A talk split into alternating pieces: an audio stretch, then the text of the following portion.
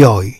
一直都是德国视角最重要的主题，在咱们听友群里面，大家都经常讨论这个问题。前面我还找了专门在德国读过高中的听友做了一期节目，大家反应比较强烈，因为有不少父母想把孩子早点送过来，一来是为了打好语言基础啊，在学习方面更便捷地进入到德国、欧盟甚至是美国的高校大学，更顺利地进入人生下一个阶段的教育；另一方面，能够更早地接受到。德国的先进的教育理念。今天呢，我们德国视角有幸采访到在德国汉堡有十几年高中教学经验的丹尼斯老师。丹尼斯是教学博士，不仅有丰富的教学经验，而且啊，在德国妈妈的朋友圈里面知名度很高。因为在丹尼斯的课外辅导下，不仅诞生了很多很多的德国高考单科满分，而且还有不少的所谓的问题学生，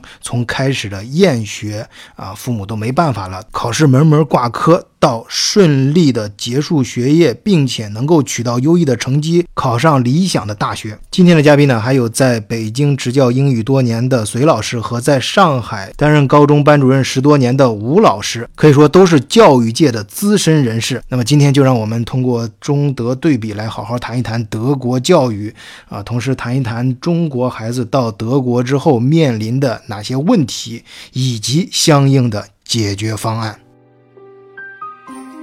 换一个视角，也许世界大不一样。以德国视角，晚醉为你评说天下事。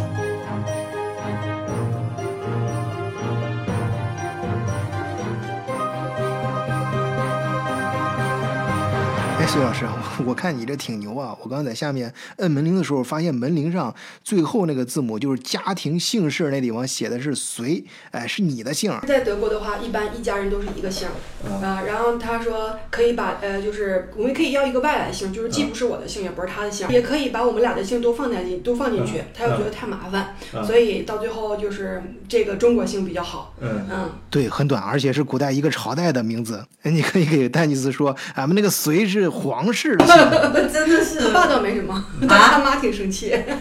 他他是说，他说你你呢跟了他的犹太教，然后呢他就信你的信，他是这么说的。嗯，是这样。嗯，我要是姓他的姓的话，在中国不是特别方便，而且各种学历啊、各种证书什么的，然后我要再改的话就比较麻烦。对对对。但是他在这儿的话，在德国特别特别简单，只要你证件齐全的话都可以用。啊，嗯。那那你们现在到底是就是官方的对外证件上写什么？就是隋。真的？对，他就是 Dennis 隋。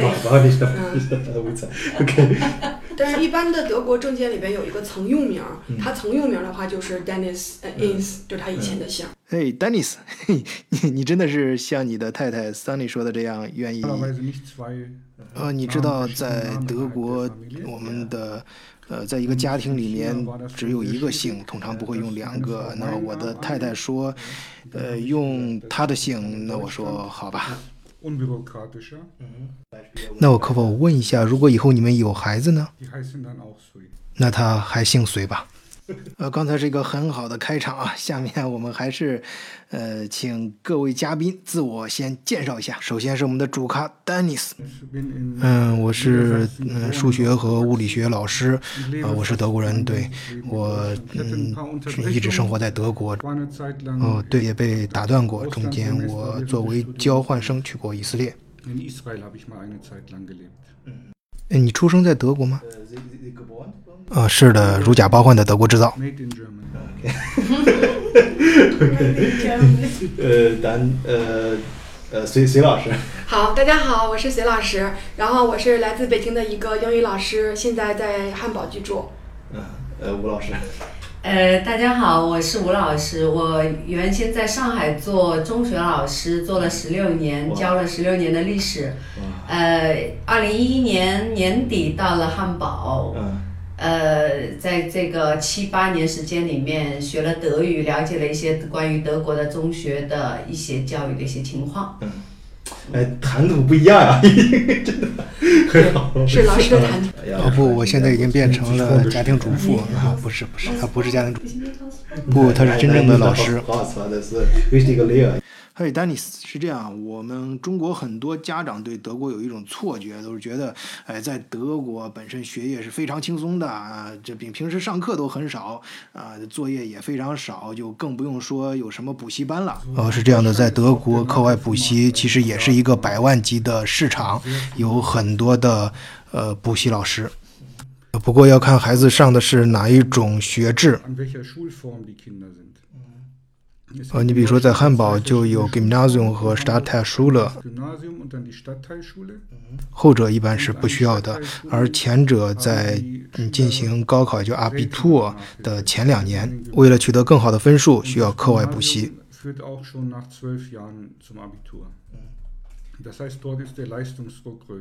呃，也许我还想再补充一点，就是相对于中国的学生来说，德国的孩子有更多的旅游的机会，啊，比如他们想提高自己的英语啊，就是说想提高自己的法语吧，可以很容易的去法国旅游。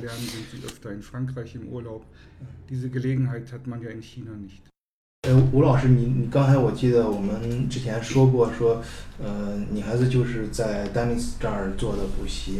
啊，那而且很有渊源的是，丹尼斯开始也没有想到做这个事情，啊，那么在最初他是呃，就是跟你这儿是是一个什么关系？怎么启发他做这个补习的事情？嗯，呃，是这样的，因为我儿子在二零一一年底来德国的时候，他是十四岁，嗯，呃，进了汉堡的 Ham Gymnasium 的语言班，嗯。呃，读了大半年的语言，到了 B 一的水平，然后就升入了九年级。嗯。呃，刚进九年级的时候，我儿子跟我说，他是上课的时候大概只懂百分之二十。嗯。呃，所以当时我也很着急。那个德语课考试出来的话，都是五分、四分、五分这样子。然后我，因为我也是初来乍到，也没什么熟人。嗯。当时也。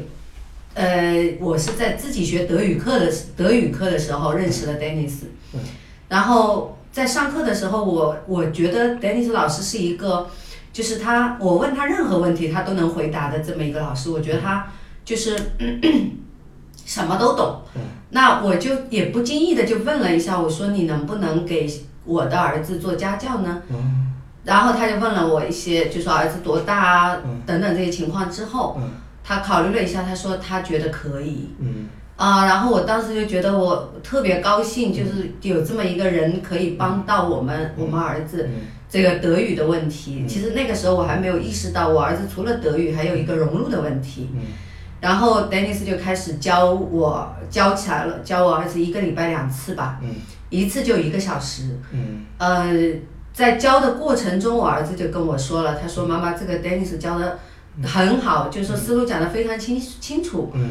同时呢，还会关心他一些在学校里的情况。嗯。然后他就会把学校里的一些情况也跟 Dennis 说。其实这已经是一个融入的方面的一些一些问题。就不仅仅是学科这个内容本身了，包括对，甚至给予了很多精神上的支柱。嗯呃，支撑吧。所以呃，我儿子从 Dennis 的 Nachhilfe 里面，就是真的是受益匪浅。嗯。后来呢，我儿子上呃十年级的毕业考，就是考得相当的好。哦。后来呃高考也是考得非常棒。嗯。呃，然后从那以后，我因为身边有很多跟我们相似经历的这样的一些家长妈妈们，他们也跟我一样都是很愁，因为孩子中途过来。碰到一些学习德语的问题啊，融入的问题啊，那我就跟他跟他们说，别担心，我有一个非常好的老师，然后就介绍给他，然后就后来他就做着做着之后，他就觉得他也在这些中国孩子当中得到了一些启发吧，就觉得哎，中国的孩子有他中国的孩子的优点，当然也会有他们的一些缺陷，那。比方说，同样一个问题，他会发现中国孩子是这样思考的，德国孩子是那样思考的，然后他就觉得，呃，在这个 c h f 里面，他感觉他也学到了一些东西，就是互动，哎，然后就慢慢的就做起来。后来我就不停的给他介绍，让他帮忙，然后就一直做到现在。呃，Dennis，我们正在讨论你的得意门生，就是吴老师的儿子。那么吴老师，我们刚才说到，在你儿子在德国啊参加这个德国的补习班，哎，效果非常好。那么具体有多好呢？你能不能举一个具体的例子？非常好的一个例子，嗯，大概从九月份开始补习的，因为八月份开学，就九呃八月份开学，八月底考一次德语，嗯四分还是五分，哦非常着急。然后那个时候我已经就是就感觉就是说慌不择路啊，还是什么哈，我就就真的就问丹尼斯，他说可以。然后九月份开始就开始补习了，还是十月份开始补习，我不记不大清楚了。然后呢，他嗯一个月以后，真的就是一个月以后，一个礼拜两次，一次一个小时。一个月以后，有一天，Dennis 在我们家补习，把他的就是那个历史卷子拿出来了。他告诉我说：“妈妈一分哦啊、就是历史是文科，用德语考试一分，这是非常不容易的。然后呢，我说把卷子给 Dennis 看一下，然后 Dennis 看完了说，就说你学的很好，把他这一个月里面教给他的一些该文章该怎么写，该怎么如何回答问题，都用进去了。嗯所以就是从这个历史课能考到一分，对于德国孩子来说都不容易对的。嗯。啊、就是就一个月时间啊，我真的那那天我特别高兴，就是就觉得这个补习会有这么大的效果。后来呢，我就呃，丹尼斯走了以后，我就跟问我儿子，我说，你觉得你在今天的这个历史考试里面是怎么把丹尼斯教你的方法用进去了？他说，Dennis 其实是教我德语，德语课的那个文章该怎么写。那我就把他的这些方法教给我了以后，我就用在呃，我就发现历史的历史考试也能用，呃，英语考试也能用，只要是文科类的写文章的东西都能用，他就用进去了。两个月以后，嗯。应该是十二月份吧，嗯。三个月以后，三个月以后就参加 C 一考试。嗯，C 一考试近乎满分，哦就是他等于是 B 一直接进入了 C 一。哦。哎，丹尼斯，根据刚才吴老师介绍的情况，我想他当年第一次找到你的时候，你应该有一定的思想斗争吧？还是你二话没说，直接就说：“哎，来吧，没问题。”嗯、你知道我当时其实是非常忙的，可是，呃，吴老师是一个非常执着的人，他反复的给我提这件事儿，最终我就同意了。呃，那么你是怎么看待吴老师的孩子呢？他是一个典型的中国学生吗？呃，我相信典型的中国学生是这样的。呃，我注意到他们非常保守。嗯、他们非常害羞，嗯、但也不是一定的，但他们会让德国老师觉得他们非常害羞。呃，他们会非常注意去听老师在说什么，而德国学生并不是这样，至少说不经常是这样。呃，从这一点上讲，这就是典型的中国的学生。嗯，这确实是一个难点，让一个德国的老师去非常完全理解一个中国学生。呃，我就见过这样一个中国学生，呃，就是在中学一年级的时候，啊、一个典型的呃，用用德语去表达一个故事，典型的啊、这这个故事呢，讲的是一呃，在沙滩上躺着一个裸体的男人和一个裸体的女人，呃，通常呃，德国学生会很自然的把它描述成一个浪漫的呃 romantic 的一个故事，反正总之朝着这个方向去说。但是中国的学生会说，呃，这是不对的，这这这是呃裸体躺在沙滩上是不道德的，等等会，呃，总之他们呃他们说的呃不是老师想要的答案。呃，德国老师也是不能够理解这个中国学生为什么不能从从另一种文化语境中去思考这种情况。哦，原来那个德国老师这样子去看中国学生的。那么，呃，我们还是更具体点说，吴老师的儿子啊、他是你教出来的，你对他的成绩满意吗？呃，还是说他取得的成绩已经超出了你的期望啊、或者说像我们大多数中国补习班老师一样啊，他本来还可以取得更好的成绩的啊，还有发展空间，我还可以把他教得更好。呃，我知道你说这种情况，中国家长总是要求孩子要做到最好啊，要要达到百分之百，要拿满分儿啊。但是我觉得能达到百分之九十，我就已经很满意了。呃，分数当然是很重要的，但我觉得更重要的是，呃，学生不是老师让他学他才学，而是说在未来中能够学会自己去学习，自己乐于去学习。呃，这这一点我跟 Dennis 的看法是一样的啊。呃，我就觉得中国的学生好像是呃从小到大是一个呃跟那个德国的学生是一个相反的过程，就是幼儿园啊、甚至从幼儿园开始啊，小学就是非常的忙，非常的刻苦，呃，然后逐渐的、逐渐的到。大学反而放松了，啊、而国外的是他们从小是非常的放松，培养学生一个呃自己学习的能力，就是自己愿意去学习，然后发展到大学的时候，哎，就是选自己喜欢的课程，呃，主动的凭着自己的兴趣去刻苦的学习。哎，丹尼斯，那按你说这种情况的话，德国的这个补习班市场，呃，你觉得怎么样？呃，德国的课外补习班其实是一个非常大的市场，现在已经有很多大公司啊、在这个市场上了。呃，丹尼斯这一点说的很对啊，我也深有感触，就是在平时看电视的时候，电视上有很多大量的广告啊，甚至一些大型的网站，就是帮助孩子呃进行课外辅导。呃，那么丹尼斯，你觉得目前德国的这个呃课外辅导市场是一个健康的市场吗？还是比较混乱？呃，在我看来，德国的辅导班并不像中国的那么专业。呃，我听我的太太介绍，在中国辅导班，呃，通常都会根据学校的要求，有非常明确的教学大纲。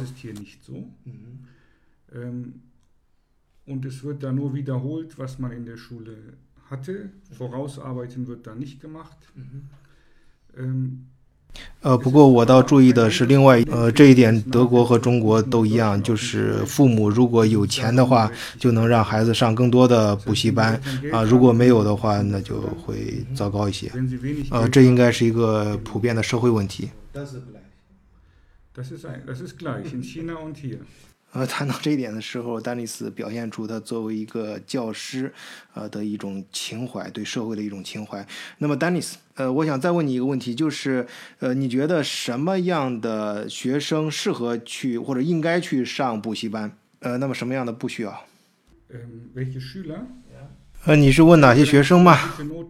呃，我觉得是那些成绩不错的，呃，他们去上补习班的时候，感觉应该不太舒服 er。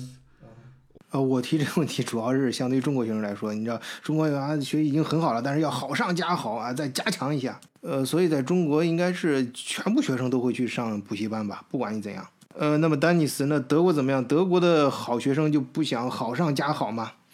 哦，不会的，不会的。呃，因为如果他们还想继续学习的话，应该有更好的呃这种课程，比如说在暑假的时候去英国上一个暑假班。呃，那这个时候我想问一下吴老师，吴老师现在如果中国是一个什么样的状况呢？中国的话是不是也是这样？就是中国，他刚刚刚那个丹尼斯说了，就是说在德国是什么样的人需要就是去上补习班，什么不需要？那在中国是什么样？中国是不是需不需要都都会找都会找人上？中国我我现在因为离开中学已经六七年了啊，但是我听我的同事们说，啊现在是全面开花的，全面补课，啊从小学一年级开始就、呃语文、数学、奥数、英语等等，嗯都是全面全面开花的。啊呃，我的同学的儿子从一年级开始到现在的高一，嗯每门课除了正常上课之外，啊课后都会有辅导课。嗯，他刚刚丹尼斯说就是说。比如说，他本身成绩已经很好了，但是他还要上，要更好。比如说他，我就平常的课上呃就是考都快满分了，但是不行，我还要呃再试图，比如说奥数冲击一下更高的这种，是不是也要？就是对于所有人都都会找一个，只是不同层次的补习班，但大家都会去找补习班。现在据我所知，在上海的话都是提前上课，比方说那个我下学期要升初二了，啊，初一的这个暑假肯定是要学初二的物理是吗，初二的数学，哦，对，就都是提前上课。如果你不提前的话，嗯。你这个暑假没有学初二的东西，等到你进初二的时候，是你是跟不上的。哇，这么厉这么厉害，中国竞争。这个我觉得小丽应该蛮有发言权，她就嗯在那个学而思嘛。你知道你要不你给他介绍一下你们你是嗯中国情况？你可以用英英英语跟你老师说一下。呃，我们学校的话，反正就特别热门。家长的话，就是很早很早就开始排排队，然后报我们的班。呃，英语的话也是超前，基本上小学三四年级的话，孩子们就能过 KET，然后再经过一年的话，就会呃呃过 PET。然后一般情况下，五年级最后一个学期或者是六年级上学期，孩子们就可以通过 FCE 考试，而且成绩特别好。FCE 的话，对不起，答 FCE 是一个什么比什么一个水平？呃，通过 FCE 的话，就是相当于英语里边 C 一的水平，但是最高的水平就是 C 二。嗯，然后我们有自己的体系，当然不是做广告哈，这是我实际生活当中的一些这种情况吧。然后因为现在都是数字化了嘛，在在网络上报名都排队候补什么的，一般我们学校的名额都是比较难报，尤其是热门的老师。呃，然后像刚才朝阳老师说，嗯。什么小升初啊？其实不不仅是小升初，幼升小就是小孩从幼儿园到上小学这个过程当中，他要提前一年或两年学习语文、数学、英语。对，尤其是语文要会背很多古诗。嗯，但是现在这个情况也比较矛盾，就是家长有这个需求，因为孩子要通过各种比赛取得证书，才有敲门砖，才有才有学可上。因为教育资源分布不平衡，尤其是比较好的那些区，嗯。是这样子的，反正孩子们比较累，家长也比较累，然后老师们倒是练就的比较专业。嗨，Dennis，你知道这种情况吗？中国呃不是 Nakhef，就是说不是在课后给你补课，而是说提前在你上课之前，提前要把你的课程内容先去学一遍。呃，是的，我听我老婆说过，呃，中国现在补习班发展的程度已经不仅仅是在呃课后呃课上完之后去给你补习，而且在上课之前啊去给你提前学。呃，那么以一个德国老师的呃视角，你去看这样的补习班有意义吗？呃，在德国是这样的，如果你在课堂里去学习，呃，你已经知道的内容，呃，那么呃，在课堂里，而但其他有些同学是不知道的啊，那么你在这样的环境中，你可能会感觉到很无趣，呃，那么就会造成你学习的不认真，呃，关键是它会降低你学习的兴趣，而如何培养学生自我学习的兴趣，我认为是教师最重要的工作。哎，吴老师，那么在中国有没有考虑到这种情况？就是如果提前去学了，到该上这个课的时候，会影响学生的学习兴趣？在在中国是每个孩子都会提前上的，所以整个班级的同学，如果哪一个孩子没提前上的话，他就落后了。哦，对对对对对。对，而且孩子们不仅是提前学一轮，而且是提前学好几轮，提前学两轮、三轮，然后他考试的时候，中考基本上英语啊或者数学都是满分的，不是在这儿就你到一个等级就可以合格了。嗯嗯，我的天，那这么说呢，其实中国这个那个学生比这边要厉害。好可怕，很累啊，但是其实是很厌学的。啊，他们其实不愿意学，就是。一个是孩子厌学，还有一个问题呢，孩子他只会学习，就是一个学习机器，嗯，叫 learn machine，嗯，learn machine，learn machine，嗯，就是一个学习机器。然后，呃，我以前在上高三的时候，在上海做高三老师的时候，呃，有的时候我们说今天没有作业，嗯，我们学生会无所适从，嗯，怎么可以没有作业呢？没有作业，我们今天晚上在干什么呢？他们都不知道这个时间，他们完全可以把自己的知识点梳理一下。他们没有作业都没有方向了。对，就刚才丹尼斯讲的，就是他们这就是在德国，他们很就学生就他说女孩子嘛，对女孩子以后有帮助，就是让她学会 z e。对。e.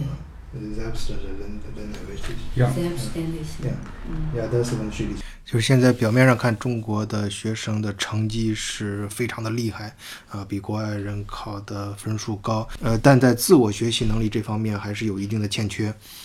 呃，是的，缺少自我激励。如果从外部没有压力了，那么他们突然也就无所事事。呃，那说到这儿，我就有一个问题，丹尼斯，你作为一个中学老师，你难道不想让你的学生在阿比托里面拿到高分吗？呃，当然，当然，我想让嗯他们在阿比托里面拿到更好的成绩，但是，呃，在德国是这样的，他的呃最后两年就是十二年到十呃第十二到十三呃年级的时候，这些课程和最后阿比特是综合在一起算分数的。呃，所以在德国不是也简单的通过一个考试来决定你的成绩，或者说不是通过一周之内的考试来决定你的成绩。呃，那么丹尼斯呢？作为你一个非常善于给中国学生补课的老师，呃，那我的听友也拜托我一定要问一下，就是你有没有什么具体的方法，呃，让在德国学习的同学取得更好的成绩？呃，如果你真的想取得最好的成绩，呃，那么有一个必要条件就是一定要把基础知识学好。嗯，好，我们就拿数学和物理来说，我们就说先说数学吧。在七年级和八年级的时候，你必须吃透啊这个基础知识，然后在你到更高年级的时候，你去学数学分析和线性代数的时候，才能够去取得更好的成绩。呃，同样的道理，在学物理的时候也是这样。你，呃，如果你真正吃透了这个知识点，你就不需要花那么多的时间去想到一个好的解题方案。呃，对于这一点，我个人也是深有感触啊。尤其对于数学和物理学，我大学学的就是这两个专业，呃，就是这基本的那些知识点一定要吃透啊。这个不是说你花的时间越多，你就学习越好，真不一定。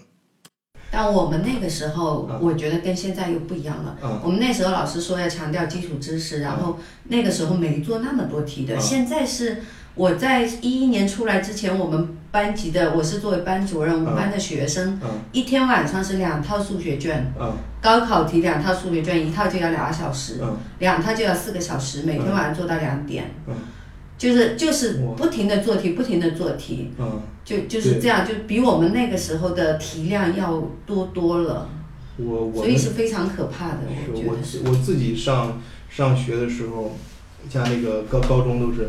呃，我们学校就有一个，他高二的时候成绩在班里还是中等的，我们也是呃省重点高中。嗯。然后他到高三突然就变成全校第一名了，他就是他一进入高三不知道怎么回事，就突然就好像是醒悟了，一定要疯狂学习。我每天他就是一个书包到书店里装满，一一个星期一个书包题，然后他们到最后的时候就是就是真的是他一看到那个题基本上就好，就对一般的题看到题就知道答案了，就这样。我当然，他本身也是很聪明啊。那有有一些人就有些人做傻了，但是他可能越做，他好脑子可能能容纳就越来越好。哎，说到这儿，我很奇怪，为什么德国的高中不会采取题海战术呢？哎，你看他们肯定也是想考高分啊，那他他为什么不会这么干呢？关于这个呢，我觉得就是其实是涉及到中国和德国的 RB 就是高考的一个区别了。就说中国的高考是预报，就做题做题做题。是能够很快提高成绩的，但是德国呢，就像丹尼斯老师说的，基础知识很重要。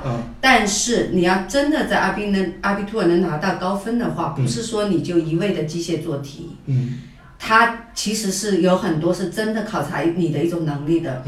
那现在就是说我我想介绍一下德国的阿比兔尔是怎么个考法。嗯。它是这样的，就是呃，在十一年级的时候，每个学校都会打包，有三三个包，一个语言包，就是就像我们中国是选文科理科，德国是你选哪个包？语言包的话，就是你以后的方向是往语言方向发展。理科包、文科包，那么像我儿子他当时选择了文理科包，这理科包不是说我们国内的理科选理科了，他的四门考试呢是。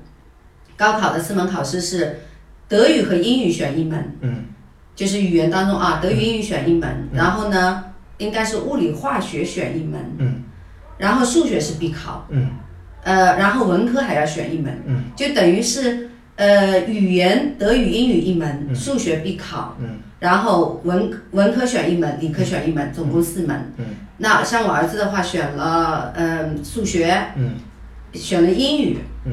呃，然后选了文科，选了心理学，嗯，理科选了物理，嗯，这样四门，嗯，所以跟我们中国的文科和理科是不一样的，嗯，呃，然后在高考的这个高考是怎么进行的呢？嗯，呃，这四门高考呢是不会在四天里面进行，呃，不会在连着四天里面进行，可能会拉一个月的时间，嗯，呃，四月初的时候考一门，四月中旬。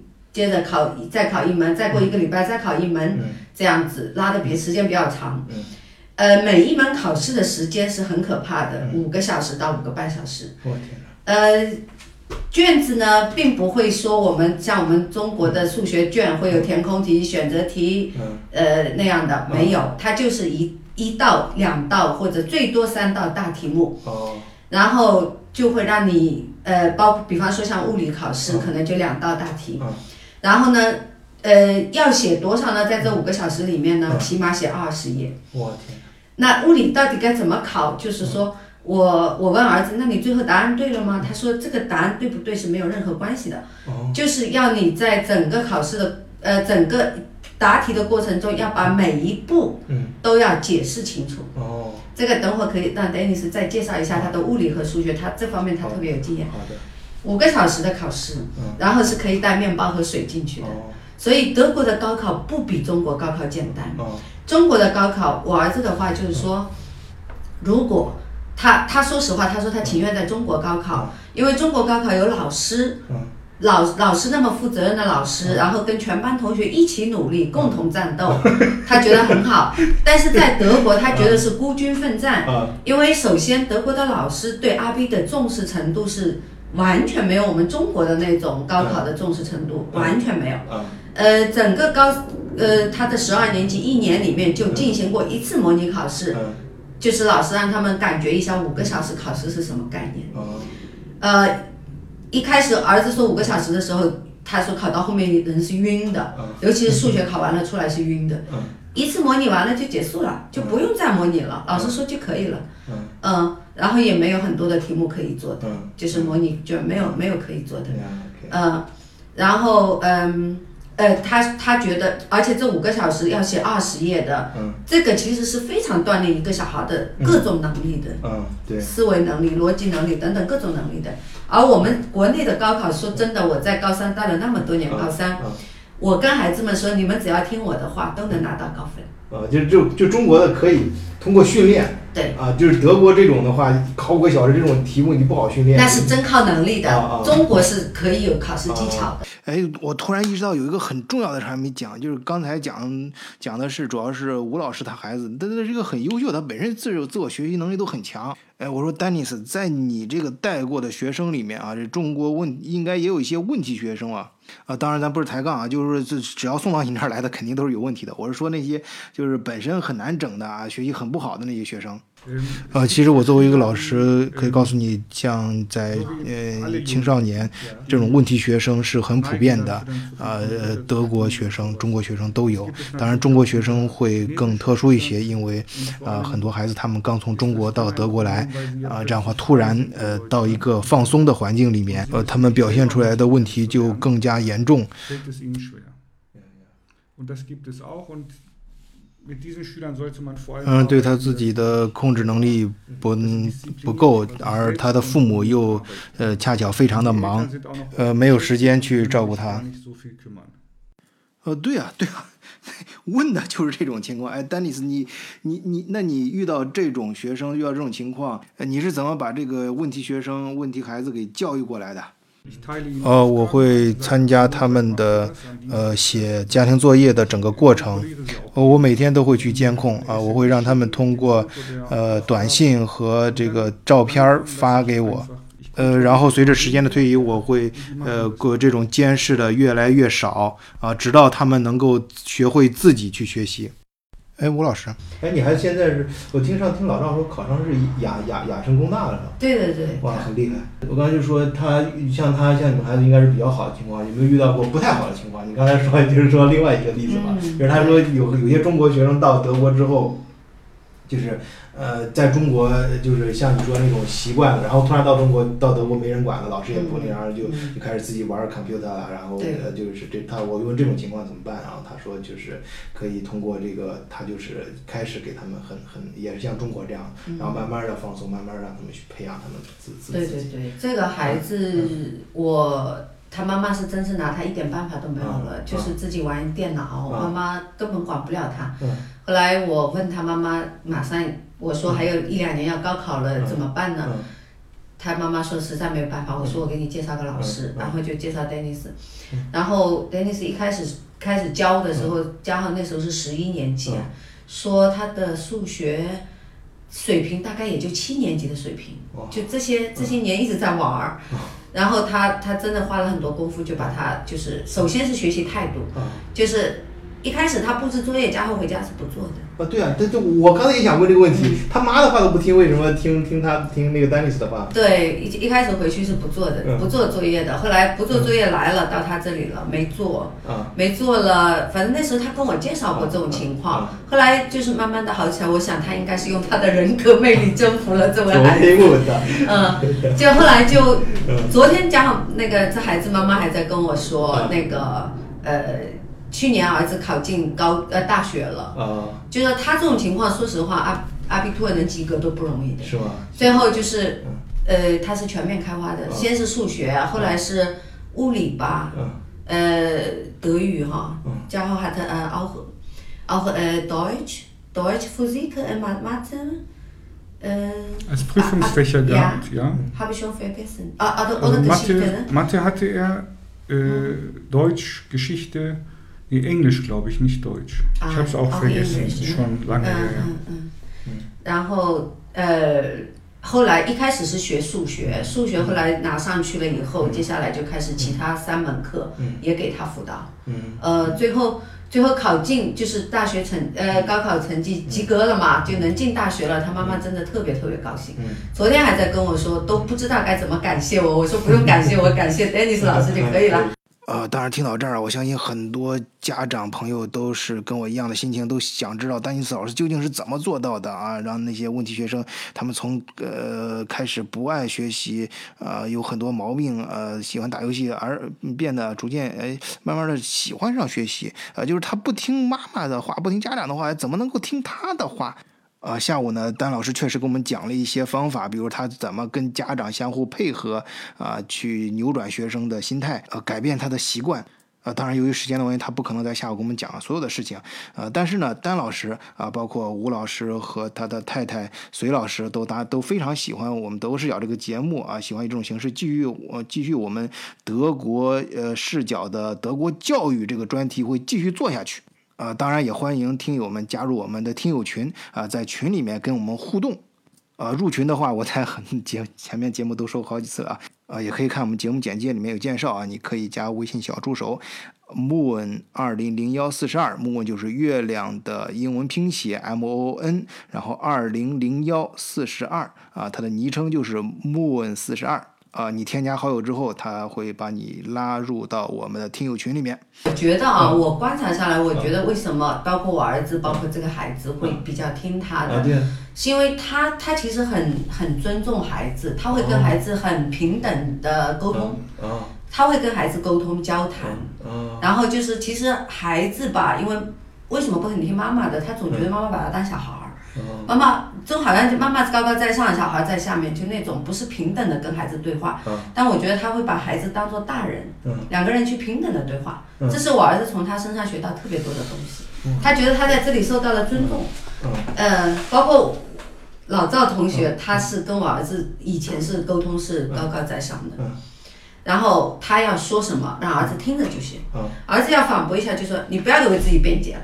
但是 Danny 是不一样的，他会他会跟天宇好好的沟通，然后天宇会告诉他的一些想法，然后他会给他分析。我觉得这一点应该是他赢得孩子的心的一个非常重要的原因。对他说的一点就是说他是怎样把孩子的一个内在的内动力给给给挖掘出来，是吧？他刚刚说的这个意思。而且这是这是一个就是表面的一个方法，但本质上是他会跟孩子沟通，就就像你说的那种沟通，沟通就是说不是像中国家长说你应该干什么，而是说他会听，对吧，然后呃这孩子告诉他你想干什么，然后他然后跟他去讲，跟他去辩论，就是说我们觉得我觉得应该是干什么干什么可能会更好啊，这样的话就就会就会让孩子就说就就就是我觉得今天谈包括前面谈的最重要的一点就是中国跟德国的区别是中中国是告诉你你你怎么做就好了，不需要你去那啥，而德国就更注重培养你孩子自己的这种学习能力，自己想去让你，我只是引导，然后让你孩子自己想去做这个事情。内在的一个动机。对对，这也是为什么我前前两天我不是还做过上期节目，有一个哥们儿也是在这边上完那个中中学，上完大学了，他说他刚去澳门打完工回来。他就想这边他他遇到的很多一些那个呃，他遇到的就是德国有一种学校是，呃，他介绍的有一种学校是，就是到十好像十一年级之前都是没有考试的，嗯嗯。然后就是就是完全就是自己想想学什么的，然后说那些学生反而到十二三十三年级就学习更更好，比他们还好，就是到大学，特别到大学之后啊，的成绩比他们还还嗯就是学的都都好，呃，他他可能就是完全把自己那种能力给激发出来，但这这种也很容易出现，就是说那种完全不完全就不学了，就就就没有自人，嗯这就教育理念的不同啊，这就是就是会不会出现那种另外一种极端情况，就是你真不管他，就孩子就真的我就不愿就就不不不那个什么了。我想也不至于是完全不管。啊，对啊，有有应该也不是完全不管。你不要说人家说起来德国的小学都不学东西的，德国的幼儿园都不学东西的，事实上不是的。他们的事实上，你去了解他们的理论之后，你就会觉得。他们的幼儿园是虽然是自由玩为主，但是自由玩的背后是有它的一个理论支撑的。对对对对嗯对对。这没我会剪掉的，待会儿这嗯块儿会剪掉，就是这因为这块儿我们可能会说的有点深了，就是。嗯，但是我觉得自己思考。但是我觉得，如果要是学一门外语学得好的话，他通过阅读，然后通过这边语言去跟其他部分地方的人交流，他也会开启一片新的世界。他一定能够自己培养自己独立思考这种能力。对啊嗯，比如说但但是嗯中国的不是把高考把英语砍了吗？呃，没有，现在高考的话，英语也是在改革，啊就是它也是达到一定程度的话，然后就可以过关了。其实英语的话，并不是为了考试而学的，它是为了整个人生，整个我觉得是眼界呀，或者是各方面的呃这个培养的话，我觉得英语还是对一个人的能力发展非常重要，不光是考试。嗯嗯，对，英语其实是打开一个孩子的视野，对，就是我学会了英语，然后我就可以看到了外面的世界。我觉得最好的例子就是马云。啊，对。马云当时他就是因为他到美国，他他他英语好嘛，他就当翻译到美国转了一圈，发现了一个新的商商机，然后觉得这玩意儿在中国也行，然后回国就开始到处吹了，然 后领着几个兄弟在北京到处吹，后来就成了吧。对的。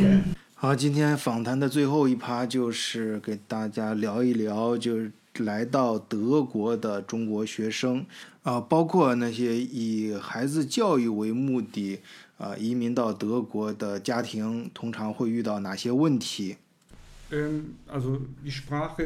啊那当然呃很明显他们呃来遇到的第一个问题就是关于语言方面的尤其是在来德国之前没有好好学过德语的话。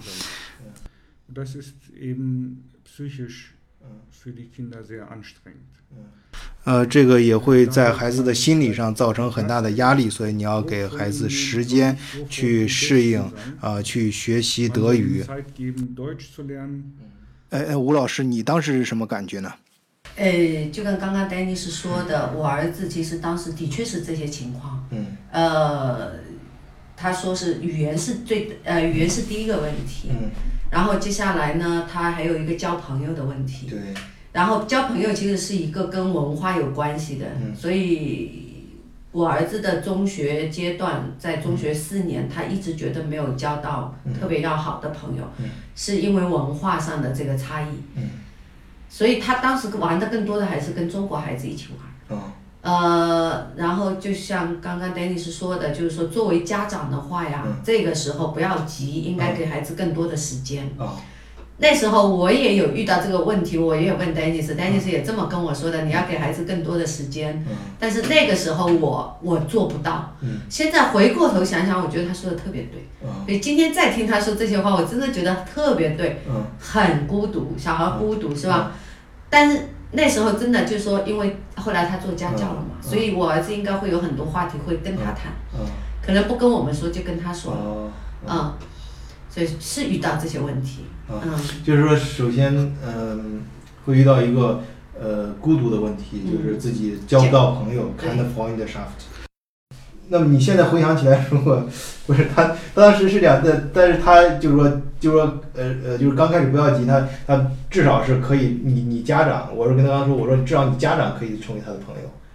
呃，你要你你你你你就是说，你当你孩子你觉得你孩子特别，你很着急，你孩子没有朋友的时候，你你至少把你自己先变成他的朋友，不要让他太孤独，然后他他也不要太介意他再找其他的中国小伙伴儿就作为朋友什么。理论上是对的，啊。但是事实上呢，包括现在很多家长，嗯。就是可能是为了移民过来，嗯。为孩子读书，嗯。然后移民过来的。嗯。本身这个爸爸妈妈他们自己也会面临着这些问题，啊就像那个时候我我我辞职出来以后，我也有我的问题，啊，对呀、对呀、所以挺艰难的。啊就说儿子有他的问题，我也有我的问题。啊那我学语言肯定比儿子还要难一些。啊，对呀、那我的我也是孤身一人在，在德国也没有什么朋友，啊，也工作也没有了，也没有朋友，然后呃就待在家里。那那最后怎怎么解解决呢？最后，呃，我所以就是说，其实每一个为了移民、为了孩子移民过来的妈妈们，嗯都要有这样一个思想准备，啊都会有这么两年一两年的时间，嗯孩子会有这些问题，嗯呃，家长们、妈妈们也会有这个问题，所以呢。呃，我觉得吧，就是交给时间。就那个时候我是蛮急的，自己心里也蛮急的。然后，呃，现在回过头想想呢，是不用急的，嗯就是就是给时间就是了。啊，其实还有还有一个很好的办法，嗯就是 呃参加我的节目。呃，但那个时候没有啊，连微信都没有啊这。个 Programs Uh. solve a lot of problems. Wir sagen, ja, in unserer Sendung, da kann, wir, wir haben WeChat-Gruppe, ja, in dieser Gruppe kann viele Freunde suchen, ja. 呃，我我觉得真的，我我我想做这个节目也是在于此，就想帮嗯帮更多的就是中国朋友到德国或者对德国感兴趣的，解决一些现实问题吧。我们也对不谈什么高大上的，特特别那个，嗯就一些很现实问题。你比如说，就这孤独感问题啊，就如果我们有一个平台，就是有这样群的话，大家群里面可以找到同样也遇到这样问题的人，或许你们在一起可以大家经常说说话呀，对，有一些好的办法呀，可以分享一下。就现在是好多了，那个时候就没有没有这个微信啊，那时候有 QQ 吧，啊呃，但是而且还有一个就是说，其实对对父母来说，啊换这么一个地方，真的就是包括连气候都不一定适应，环境、气候、语言也是一个很大的问题。如果是一个英语国家还好一点，但是事实上对我来说，当年读的英语也是书面的英语，就话是不会说的，嗯。读和写都可以，但是都不会说的。嗯。那又到德国来，又重新学一门完全新的语言德语，嗯。然后就是对妈妈们来说，首先是语言环境也没有了，然后呢，自己的原来的工作环境也没有了，朋友圈也没有了，嗯。然后呢，过来以后呢，就是像一个家庭主妇一样，就整天服务，为这两个，为老公，为孩子服务，就是整个角色都变了，所以对他来说也是一个挑战，对，对孩子来说也是一个挑战，所以其实是挺不容易的。嗯对于要新来的移民过来的人，必须要有这样一个思想准备。嗯有了思想准备了啊、这种情况发生了，也就觉得不那么可怕了。嗯那我那时候就一头扎进来了，完全就没有思想准备。嗯然后来了以后，嗯居然发现会有这么多的问题，对。所以有一段时间是比较抑郁的。嗯、对，比如说在来之前啊、都已经参加了我们的节目各种群，哎就可以提前了解一下这方面遇到的问题，或者提前在国内一些准备，甚至交一些朋友啊，甚至跟你们在来之前都跟你交，哎，来到德国之后，可能在这个过渡期呢，会呃肯定也会遇到各种各样，但是会稍微好一点，会好多了嗯，咱呃，das war's heute。Ja, vielen Dank. 丹尼的，呃，你们还有什么要说的吗？啊？但是没有。或者咱们再开一期哪天讲一讲你们两个的故事。你咱就别人讲？都对这个故事比较感兴趣。我觉得你们俩从剑桥认识开始就可以说了。Um, they are interested in our story, the experience of becoming knowing each other. This is very private, don't you think? 对，都帮不了。他是在剑桥是去。他去那个读 PhD 嗯嗯，行，没事，我我待会儿会把这块儿跟自己是奈的，也行吧，是奈的一个这个。没关系，没事儿。嗯，能不能说？能说我就不剪了。可以，没问题，可以。对吧？呃，那好，今天我们就先到这儿啊。今天下午非常感谢 Dennis，感谢呃吴老师，感谢呃呃隋老师。呃，对于我德国视角教育主题的这条线来说，这期节目是非常好的一个延伸和更深的一次探索，啊，尤其是呃牵涉到很具体的高中补习班啊这种具体的话题，呃，这种往往是我非常感兴趣的，就是很具体能解决实际问题的，啊，同时呢，对于呃呃吴老师和。呃，随隋老师啊，我们想也继续，也后面还想继续做几期关于教育德国教育这方面主题的节目啊，我们会更细化的在一些呃，我们会群里面跟大家互动啊，群里面大家就是对于哪些点会更感兴趣啊，我们会相应的挖掘。我相信呢，呃，根据吴老师、老师以及丹尼斯的背景，他们在。呃，中国和德国教育方面都有丰富的经验和以及有非常扎实的理论呃功底啊，我相信我们能把这个节目和这个德国教育系列这个节目能够继续做好做下去。好，谢谢大家呃！再次欢迎大家加入我们群参加互动，呃，入群请加微信小助手 moon m o n 二零零幺四十二。好，谢谢大家，再见。